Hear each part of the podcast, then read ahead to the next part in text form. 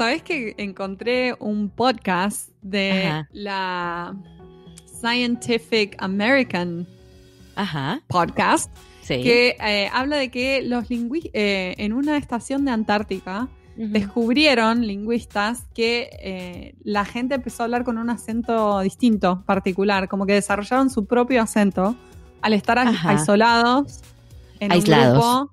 Sí. Aislados, sí, aislados.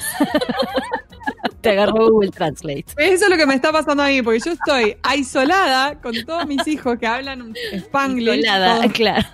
mis dos hijos hablan spanglish total y me lo, me lo pegan a mí. Así que yo estoy Guau. desarrollando mi propio acento. Claro. Qué loco. Bueno, a ver, sí, yo cuando me dijiste de qué se trataba el artículo no entendía. La verdad te voy a decir la verdad, no entendía. Yo ¿qué significa? ¿Es gente que hablaban distintos idiomas? No.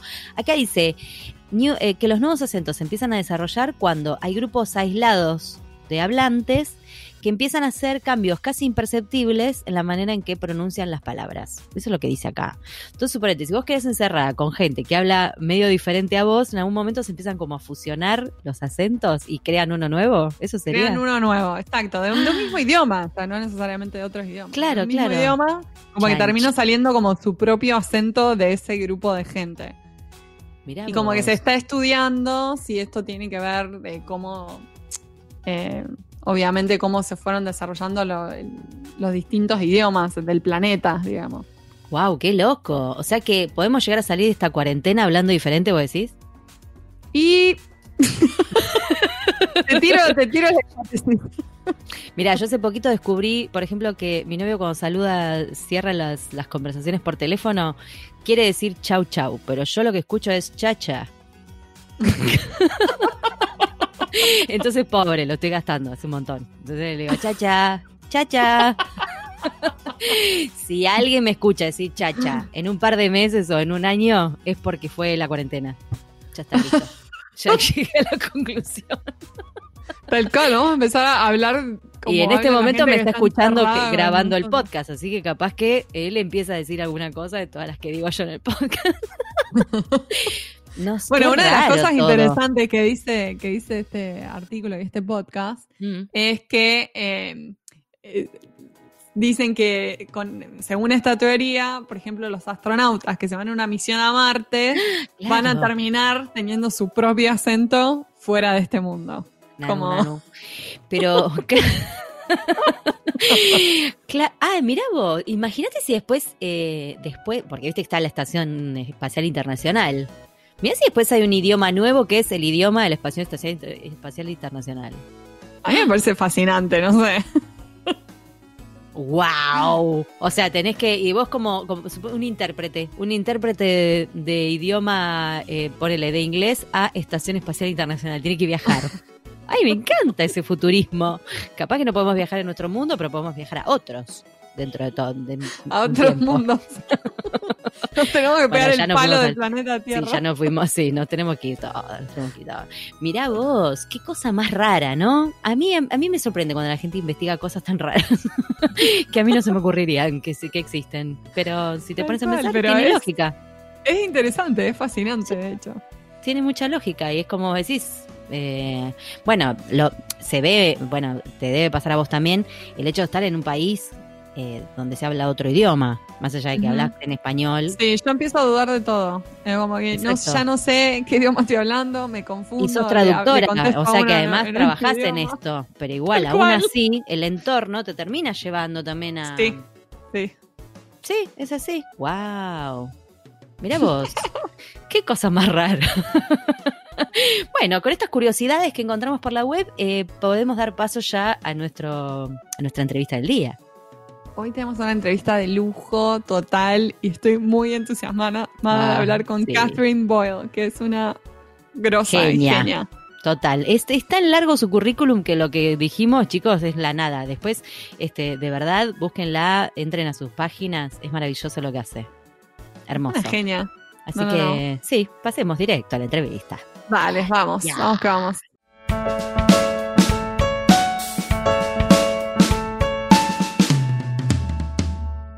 Hoy tenemos el gran honor de entrevistar a Catherine Boyle. Ella estudió lenguas extranjeras modernas en la Universidad de Strathclyde, Glasgow, Escocia, y luego obtuvo una maestría y un doctorado en la Universidad de Liverpool.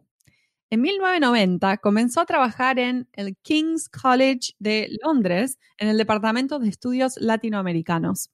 Fue jefa del departamento y se convirtió en profesora de estudios de la cultura latinoamericana. En 2010 comenzó a desempeñarse como directora del nuevo Departamento de Español, Portugués y Estudios Latinoamericanos de esa universidad.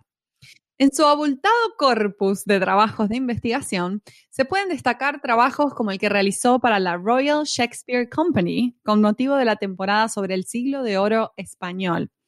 Catherine es investigadora principal en el proyecto Out of the Wings, que cuenta con el apoyo de Arts and Humanities Research Council y que tiene como objetivo poner a disposición de investigadores y profesionales del teatro angloparlantes las riquezas de las obras de teatro en habla hispana.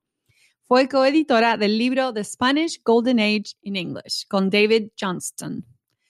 Muchas gracias, Catherine, por estar aquí. Tuvimos que eh, hacer más breve la biografía porque es sumamente larga y notable. impresionante. Eh, bueno, primero bienvenida. Me encanta verte nuevamente, aunque, aunque sea así en forma virtual. Em, eh, le quiero contar a los podcast escuchas que estamos hoy triangulando Buenos Aires, Londres, Los Ángeles, que nos encierran físicamente, pero el alma es libre. Estamos todos conectados. Eh, bueno, y le quiero contar a todos que el año pasado la conocí a Catherine en ese curso de traducción teatral que he contado en otros podcasts, porque, porque estuve como muy emocionada después de eso, em, que se hizo acá en Buenos Aires, que lo organizó la Asociación de Traductores e Intérpretes de Argentina, María Laura Ramos, que fue invitada a nuestro podcast, y Lucila Cordone estuvieron a cargo de todo eso. Y vino Catherine con dos muchachos, John Donnelly, que es dramaturgo, y Jack Charlton, que es actor. Y los tres nos tuvieron una semana en un centro cultural hermoso, trabajando sobre las obras de John eh, y sobre todas las, las, hermosas este, características y vericuetos que tiene la traducción teatral. Y Catherine era nuestra, podríamos decir que era como nuestra reina madre en el curso lo voy a decir, porque era la traductora, digamos, de los tres, eras vos la traductora, era la que más sabía de todo esto de la traducción teatral y la que nos bajaba a tierra, ¿no? Porque imagínense 15 argentinos debatiendo, había que hablar de a uno, hablamos todos juntos, era un quilombo. Y Catherine estaba ahí, estaba ahí con su temple de acero para, para disciplinarnos. Así que la verdad que es un placer tenerte acá hoy con nosotros. Em, bueno, tu currículum es hermoso, la verdad me dieron muchas ganas de, leer todos los artículos de investigación que tenés y vamos a empezar por el principio. ¿Cómo, cómo fue que empezaste a trabajar con obras de teatro eh, en idioma español este, y latinoamericano, ¿no? ¿Qué es lo que despertó tu interés por esto, por el teatro? Ay, miren, yo podría ser, estar aquí horas discutiendo y explicando eso, pero voy a ver, voy a ser breve si puedo. Em, mira, eso empezó en los, en los 80, digamos, que yo había hecho el, el BA, bachiller y luego la maestría en estudios latinoamericanos y en literatura latinoamericana. Y quería hacer el doctorado pero quería hacer un doctorado que tenía que ver con, con la realidad latinoamericana, que se alejaba un poco del estudio literario, que yo aprecio mucho, pero para mí uh, tenía, que, tenía que tener que ver con lo que estaba pasando en América Latina. Y en ese momento, en, sobre todo, como ustedes saben mucho mejor que yo, en el Cono Sur, pasaban, vivían ustedes este momento en los 70, los 70 de la de los gobiernos autoritarios, de las dictaduras, de la guerra sucia y eso. Y, yo quería entrar un poco en eso. Claro.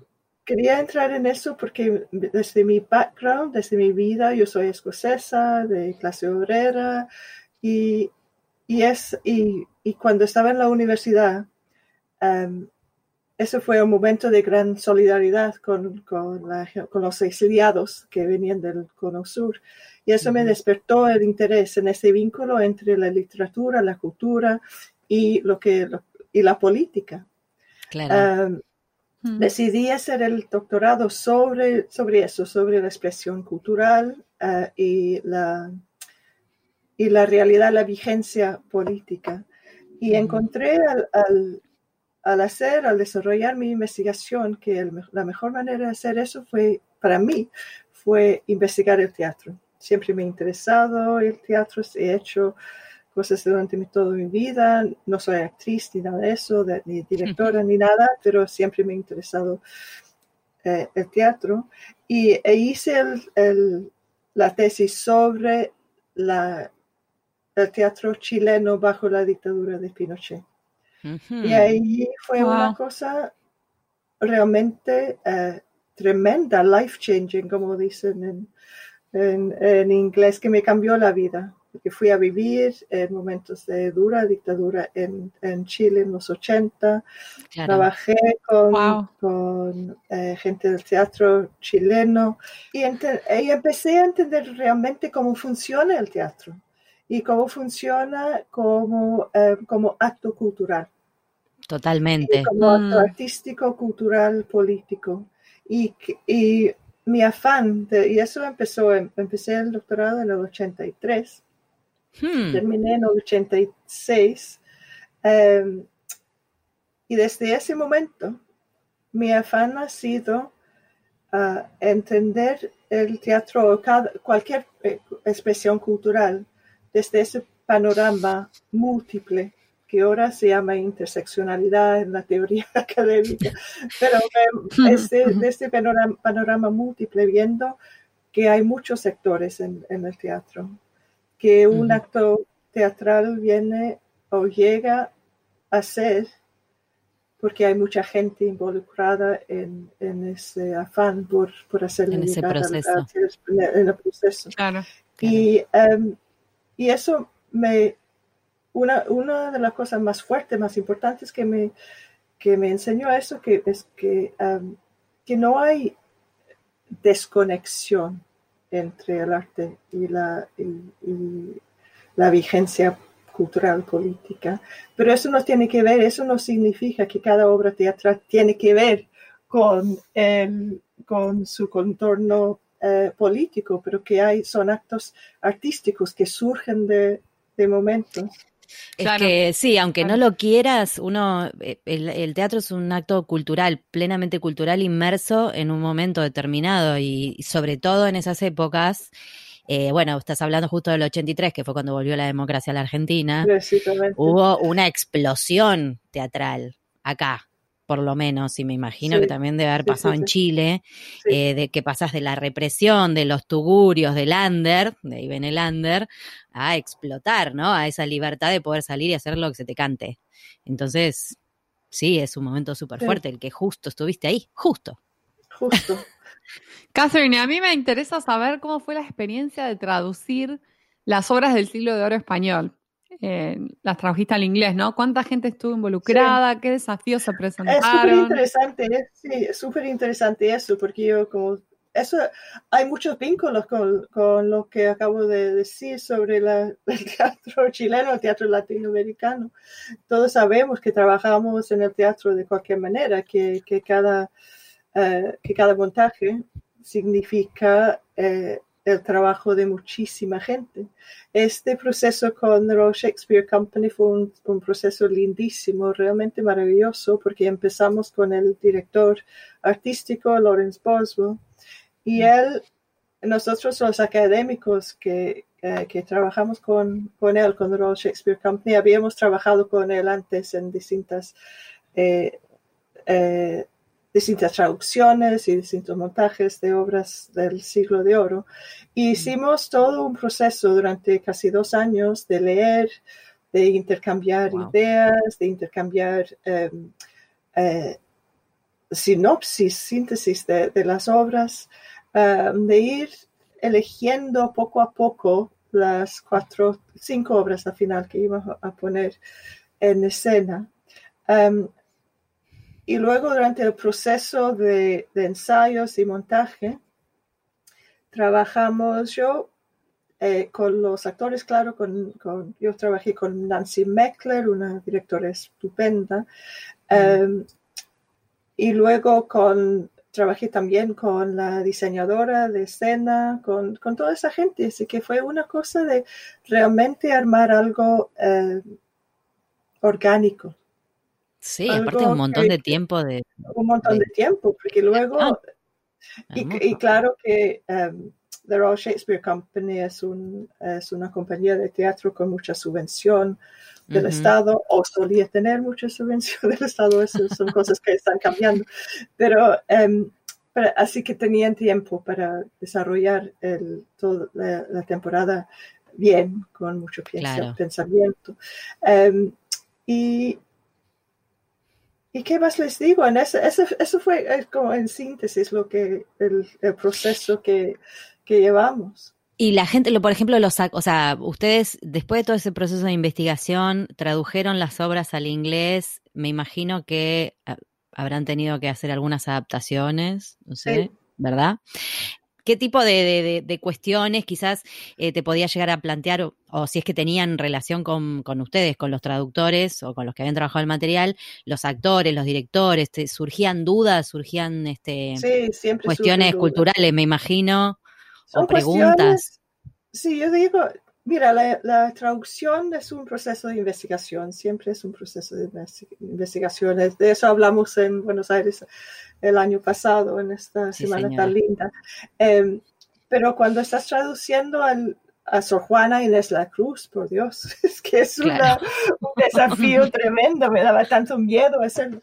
Eh, eh, tienes que entrar en su mundo, tienes que entrar en su sintaxis, en, en el idioma que usa, en, en, en, su manera de desafiar el mundo masculino que está viviendo. Mm. Um, hay que entender cosas así tan, que a parecer son tan simples como la puntuación, que para uh -huh. ella, bueno, es, es, tremendo entender eso, y luego traducir todo eso a una voz um, para el actor, la actriz, para, para sí. eh, que puedes, una voz que se puede, un, y unas palabras, frases que se pueden respirar, que se pueden eh, actuar. Las preguntas tienen que ver con el idioma, con metáfora, con la mitología, por ejemplo, con, um, con, eh, con, con circunstancias sociales, culturales, históricas. Uh -huh. mm que más con, con, todo, con, todo, Sí, me imagino con el, la forma en que se hablaba también en ese entonces, porque habrá visto un montón de expresiones idiomáticas que ahora no se usan más sí. y que hay que tratar de, de entender qué, qué, era lo que quería Esas decir. Esas frases me encantan y me encantan dejarlas tal cual.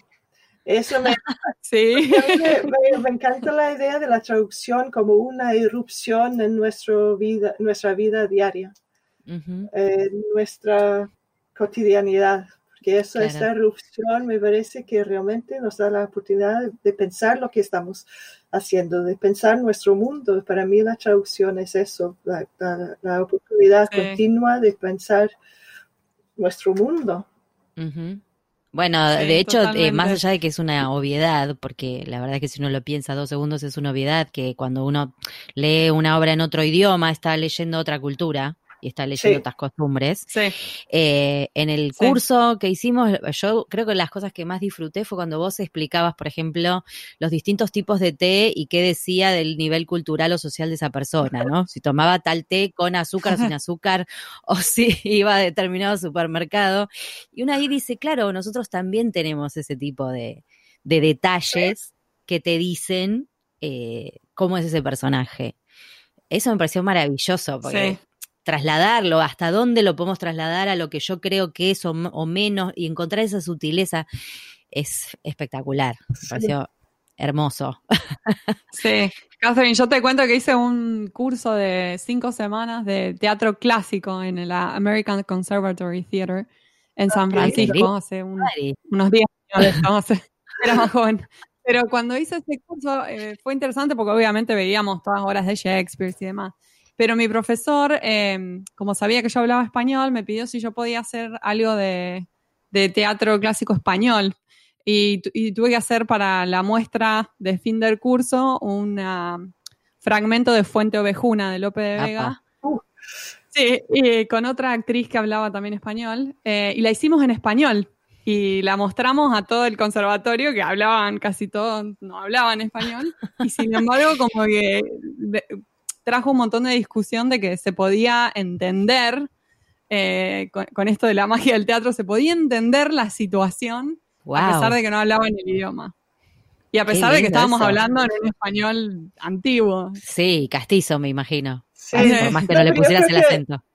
Para mí esto es súper importante y súper interesante. Cuando yo, y de eso también hablamos el año pasado, cuando con mi compañía de teatro Head for Heights, cuando trabajamos las traducciones, trabajamos a partir de acciones, de lo que está pasando, de que están diciendo, de la acción que está dentro de la palabra. Y eso es súper... Exactamente es de tanta importancia esto. Porque Exactamente. y, para traducir, así traduzco yo. Estoy en ese momento traduciendo una obra de Ana Caro. Mira, tengo, ustedes no sé si lo van a ver en la, para los que no pueden ver, eh, Catherine tiene una biblioteca gigante en toda la pared. Que quisiera estar ahí para revisar esa biblioteca. Sí. Pero mira, luego les puedo mandar una foto. Pero al traducir a Ana Caro, que es otra dramaturga, es una dramaturga española del siglo de oro, que no se, no, eh, no se, no se pone, no se um, hacen sus obras ahora, y, pero estoy, me pidieron hacer una traducción de su obra Valor, Agravio, Mujer y es una obra extraordinaria eh, en que ella destruye el mito de Don Juan y a través de mm. la palabra. Pero usted, ustedes verán, no sé si sus... Sí, sí, vemos un libro lleno de marquitas tipo post-its. Pero también lo, importante aquí es leer, al traducir la obra, lo que hago con cada eh, ah, parte, con cada, claro, ahí va. Con cada eh, le pones, diálogo, pongo la acción que está detrás de la palabra. Es maravilloso. es genial esto. Y traduzco a partir de eso, porque esas son obras que son súper difíciles de, traducir por, por cuestiones de rima, de, de, tiempo, de, todas esas cuestiones de, que, de, las cuales hablamos en, el, eh, en la traducción del teatro del siglo, del siglo de oro. Pero para mí lo más importante es, agarrar eso, cuál es la acción que está detrás de sí, esa obra. totalmente. Y, en estas obras que son obras de... Eh, obras de, de, comedia y de mucho, de, ¿cómo se llama eso? De em, enredos y todo eso. Ah. Y cuando, cuando, tú realmente no sabes quién está hablando con quién y quién... Y entra y sale personajes. Sí hay que entender eso. Y mucha gente dice que esa obra, por ejemplo, no se puede poner en escena por, las cuestiones, por la confusión que hay, pero yo al traducir de esa manera veo la manera de ponerla en escena, porque veo, porque tú entras en, las estructuras de dramaturgias y de reflexión y, y de ira es, una obra escrita con mucha ira. Ay, qué lindo, tengo ganas de verla ahora. Y ahora la quiero, la quiero Ya mismo la quiero. entras en esto y ves una mujer que realmente quiere expresar su ira. Y al expresar esta ira, está con el afán de realmente destruir el discurso masculino. Mm. Es hermoso, aparte muy, muy acorde. Bueno, es acorde, a todos los tiempos, pero ahora digo, es fantástica. es muy Y eso, te, eso me hace reflexionar sobre la manera de, leer y de entender esas obras, porque tú, si tú lees esa obra como una obra de Lope de Vega o de, um, o de Tirso de Molina o de Calderón, no la vas a entender, porque no sigue las reglas de, bueno, hasta cierto punto sigue las reglas del arte nuevo de hacer comedias, por ejemplo, pero luego las rompe, a cada vez las rompe. Y eso es lo que hace Sor Juana en la Cruz. y por eso, porque esas obras en escena son maneras de, claro, de actualizarlas, pero realmente eh, de entrar en, en, las estructuras de pensamiento de esas mujeres que son bien Sí, completas y bien... Y, sí, quizás muy adelantada también para su época. Sí. Entonces, Sí, sí, sí. probablemente tenga su chance ahora, ¿no? Yo creo que sí, ojalá que sí. Confiamos en vos, Catherine. No, yo creo que hay, sí, hay muchas mujeres que hablan con mucha ira en estos momentos y necesitamos bueno. todas las voces que hay. Qué bueno. Eh, te quería preguntar cómo es, eh, bueno, cómo surgió el proyecto Out of the Wings y cómo es la dinámica de trabajo. ¿Hay Mira, el algo con- proyecto con- Wings surgió desde esta experiencia de Royal, Shakespeare, con la Royal Shakespeare Company, Um, con David Johnson, que es uno de los otros directores del, bueno, que era, ya no trabaja en Wings. Um, habíamos trabajado mucho tiempo en la traducción teatral y eso, pero había dos cosas, que la, la- en términos académicos, el estudio del teatro no se veía como un estudio eh, contundente, digamos, literario, que, que no entraba en el canon literario de lo que se estudiaba, estudiaba aquí en ese momento, eso fue en los 80 y 90 hasta cierto punto. Eh, y la traducción no entraba ahí para nada Claro.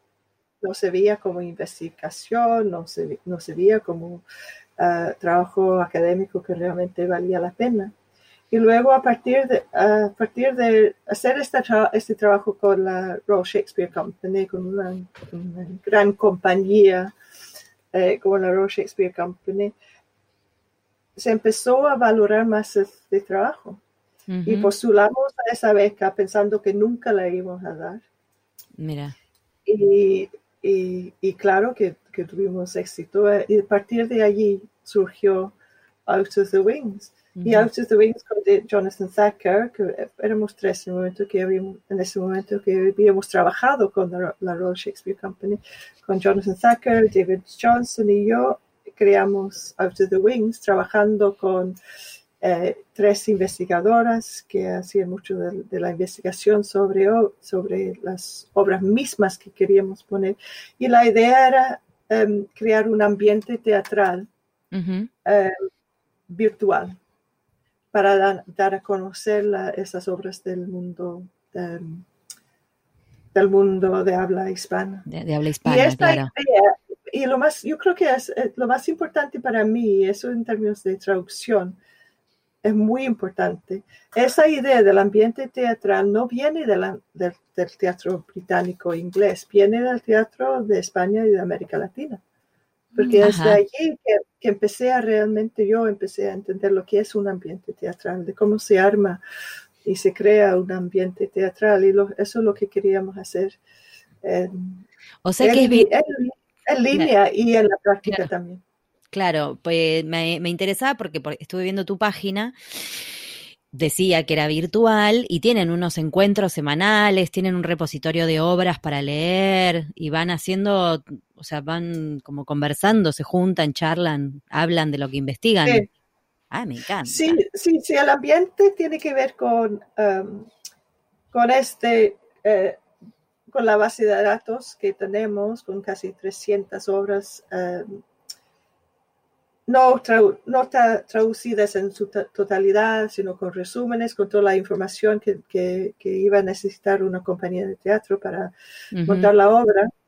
Em, luego, dentro del momento financiado, cuando teníamos dinero de la, de la, eh, de la beca, también hacíamos congresos, eh, em, investigaciones académicas con libros, como el libro que mencionaron al principio, con artículos y todo eso, con eh, presentaciones en, en congresos y seminarios eh, internacionales. Y luego también en ese momento trabajamos mucho con compañías eh, profesionales, así que ahí en Claro. ese momento también hacíamos muchos montajes. Lo, la Out of the Wings ahora em, y después de esta del momento de tener un poco de plata, como digo, em, eh, se transformó en otra cosa, porque una de las consecuencias de Out of the Wings fue atraer a muchos estudiantes a estudiar conmigo, por ejemplo, en King's, eh, eh, haciendo estudios de, de traducción teatral, de, sobre el teatro latinoamericano, en- sobre la, la política, sobre el- todo ese tipo de, Claro. de cosas. Y lo que quería hacer con ellos era crear otro ambiente, otra sitios donde podrían juntarse a hablar con, de su trabajo. Y allí empezó The Out of the Wings Collective, y eso fue hace como seis años. Empezamos, eh, en- éramos como cinco, diez me parece, de 10, 15 en ese momento. Y nos juntamos todas las, bueno, cada una, sí, una vez al mes Ujú. para leer una obra en traducción y, y discutirlo. Y así lo seguimos haciendo. Y llevamos bueno. cinco, cinco años haciendo eso. Hemos Wow. traducido como más de 100, 150 obras enteras. Cada semana, cada mes tenemos esta reunión y viene gente y hay gente allí eh, así, allí presente siempre. Hay gente que, que participa por, por Skype y ahora va a ser por Zoom. Por Zoom, eh, claro. Oh, y, um, y ahora tenemos en el Out of the Wings Collective, hay como cin- 150 o más gente que se han Wow. juntado la, al- al Collective. Y eh, justo en, um, eh, ¿en qué mes estamos? Ya estoy perdida. no sé. Abril. Abril, en marzo, en nuestra última reunión, lo hicimos en Zoom. Ujú. Y, eh, y hubo como 38 personas y leemos una obra eh, traducida al inglés y vamos a seguir haciendo eso mientras estemos en cuarentena. Claro, es perfecto para el momento que estamos viviendo, poder Sí, hacer eso, leer y después reunirse virtualmente. Genial. Precisamente. Y luego cada mes, cada año, digo, eh, hacemos un festival. Ajá. Y va a ser el quinto festival. Si se puede hacer en agosto, vamos a ver si se puede hacer o no. Será Bueno. el quinto festival de, de teatro, siempre teatro traducido. Hacemos lecturas eh, dramatizadas. Claro. Cinco Oh, wow. obras distintas cada, una obra al, al día con, con talleres que tienen que ver Ay, con me la traducción encanta. teatral. Ah, muy es- bueno. ¿Podemos participar, Paula y yo, actuando alguna obra sí. traducida? No, pero usted- si ustedes quieren, cualquier persona que, que quiera juntarse al collective, lo único que tienen que hacer es mandarme a mí un, un mensaje, Mm. un email. Excelente. Está espectacular eso. Vamos a incluir la información entonces, porque por Sí. ahí se te suma alguien, ¿eh? Sí, precisamente es eh, la, eh, la dirección de email es info at outofthewings.org. Yo les mando la... Excelente, lo voy a poner, lo vamos a poner en la Pero- página. Pero mira, la gente no se junta de toda parte del, del mundo, así que es, es posible. Y además leen, además en las lecturas leen también, Claro. así que Claro.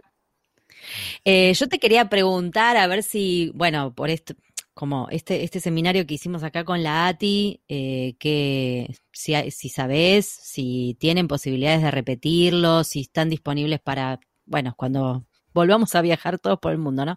Este, si existe la posibilidad de hacerlo en otros lugares, ¿cómo, cómo viviste esa experiencia? Mira, la idea es em, hacer un taller parecido aquí en Londres. Excelente. La- lo queríamos hacer en julio, no sabemos todavía si se puede hacer o no.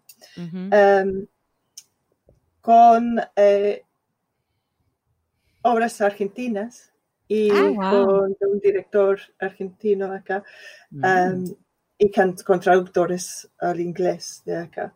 Claro. Em, como les digo, no se sabe no todavía se si lo vamos a hacer. Ah, bueno, Ah, igual la gente Y en no las en julio, quizás después.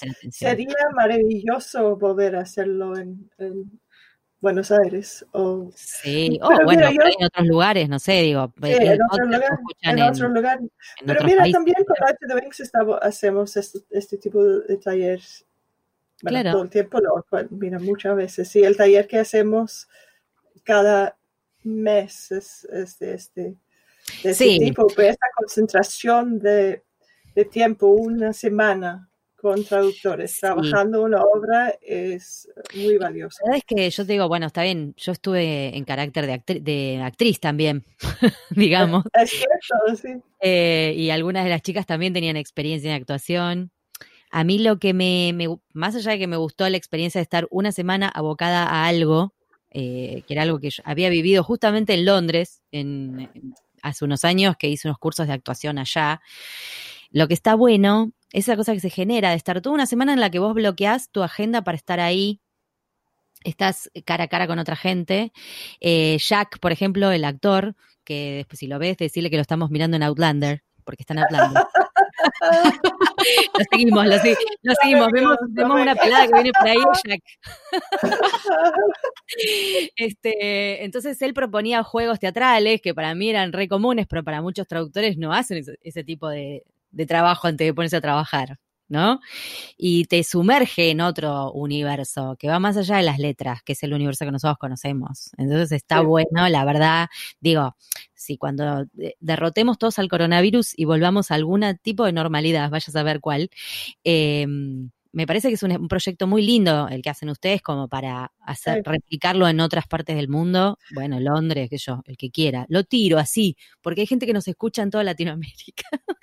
así que yo lo... creo que es súper importante y súper lindo. Con mi compañía de teatro, uh, Head for Heights, eso es lo que hacemos. Así que como traductora, yo participo en todo, así que cuando la directora Sue él está haciendo los ejercicios con los actores, yo tengo que participar, no puedo estar allí. No, Perfecto.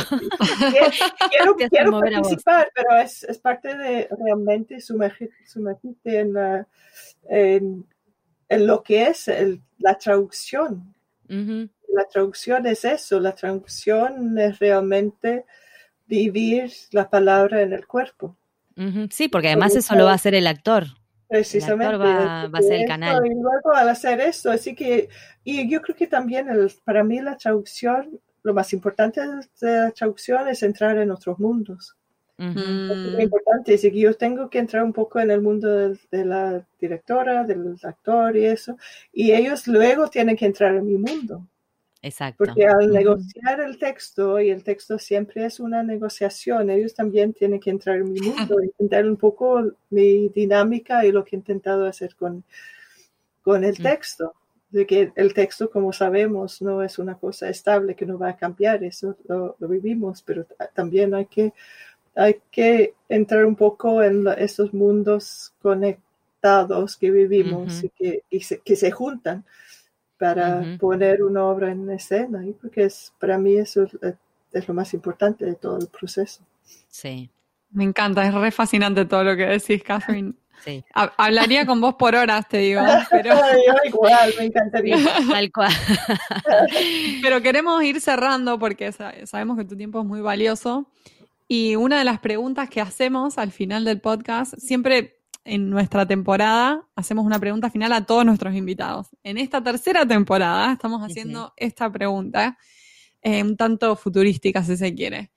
Y es, si pudieras volver atrás en el tiempo y hablar con Catherine, jovencita, quizá inexperta, ¿no? Que recién empezaba a andar en este camino, ¿qué recomendación profesional le darías? Cuando, mira, cuando vi esa pregunta en su lista y lo vi como cinco minutos antes del podcast, no, sabía realmente cómo responder. Yo creo que quizás eh, dos cosas, y, en inglés sería believe in language, hay que creer en el idioma. para mí es, eh, yo creo que es eso. Y las cosas toman su tiempo, que puede ser un mm. cliché. Me acuerdo una vez que empecé a trabajar una obra con un actor y, le, dije, mira, yo empecé, eh, yo empecé a trabajar esa obra hace 25 años y casi se muere, porque es una cosa, pero las cosas toman su tiempo. Yo creo mm. que esa es una de las cosas que es un muy buen consejo. es, muy buen consejo, porque encima cuando uno recién se recibe o está estudiando, como que ya muy enseguida uno quiere, claro, le agarra la ansiedad, la impaciencia de querer ya estar traduciendo grandes obras literarias o lo que sea. Y no, no, necesitas recorrer un camino antes, quizás, ¿no? Claro, y mi mantra, lo que siempre repito, y lo siento mucho por, por repetirlo de nuevo, es que yo creo que, que cada, hay que apreciar cada espacio en que estás. Sí. Porque como tú dices, Marina, y la gente, yo, a traducir, a lo mejor piensas que vas a traducir siempre para la Royal Shakespeare Company o una compañía tremenda. Y eso es lindo, es maravilloso hacerlo, pero para mí también es traducir una cosa y trabajarlo en una escuela o con un grupo en la comunidad o una lectura con, con 30 personas. Cada espacio tiene su valor. Y yo creo que es súper importante apreciar el valor de cada espacio que, que ocupamos. Me encanta esto que estás diciendo, me encanta. Eso, eso va la plaquita, va la plaquita. Sí. sí, sí, porque, y bueno, pero porque sos, ves, tenés ya como el alma del teatro, el, teatro es así. El, que le gusta el teatro, no, no, no está esperando simplemente que lo llamen para la mejor obra comercial y le paguen una fortuna. No, disfruta cada cosa del teatro, aunque sea en un teatro roñoso lleno de ratas, uno lo disfruta igual. son la mayoría. este, bueno, ese es el espíritu. Bueno, la verdad ha sido un placer hablar con vos. Ha sido lindísimo hablar con Esta Semana Santa con vos ha sido un gol. Sí, ah. muchísimas gracias, Catherine. Me encantó a ustedes, A ustedes, muchísimas gracias. Me encantó verte de nuevo. Espero que sí, que se repita en, millones de veces. Es hermoso y yo seguro que si puedo voy a estar otra vez. Me vas a ver otra vez. Me alegro mucho saber. Bueno, te mandamos un beso enorme hasta London. A ti y a ustedes. Adiós. Chao, chao.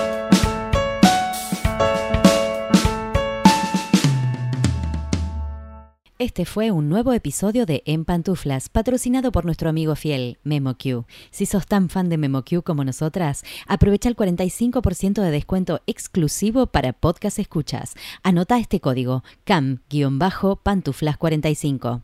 Podés encontrar todos los episodios del podcast en nuestra página en guiondelmediopantuflas.com y suscribirte para escucharlos apenas salen en iTunes, Spotify y Google Podcast. Prohibí sorpresión en la Argentina, en Los Ángeles, Marín, Buenos Aires, pantuflas al virus.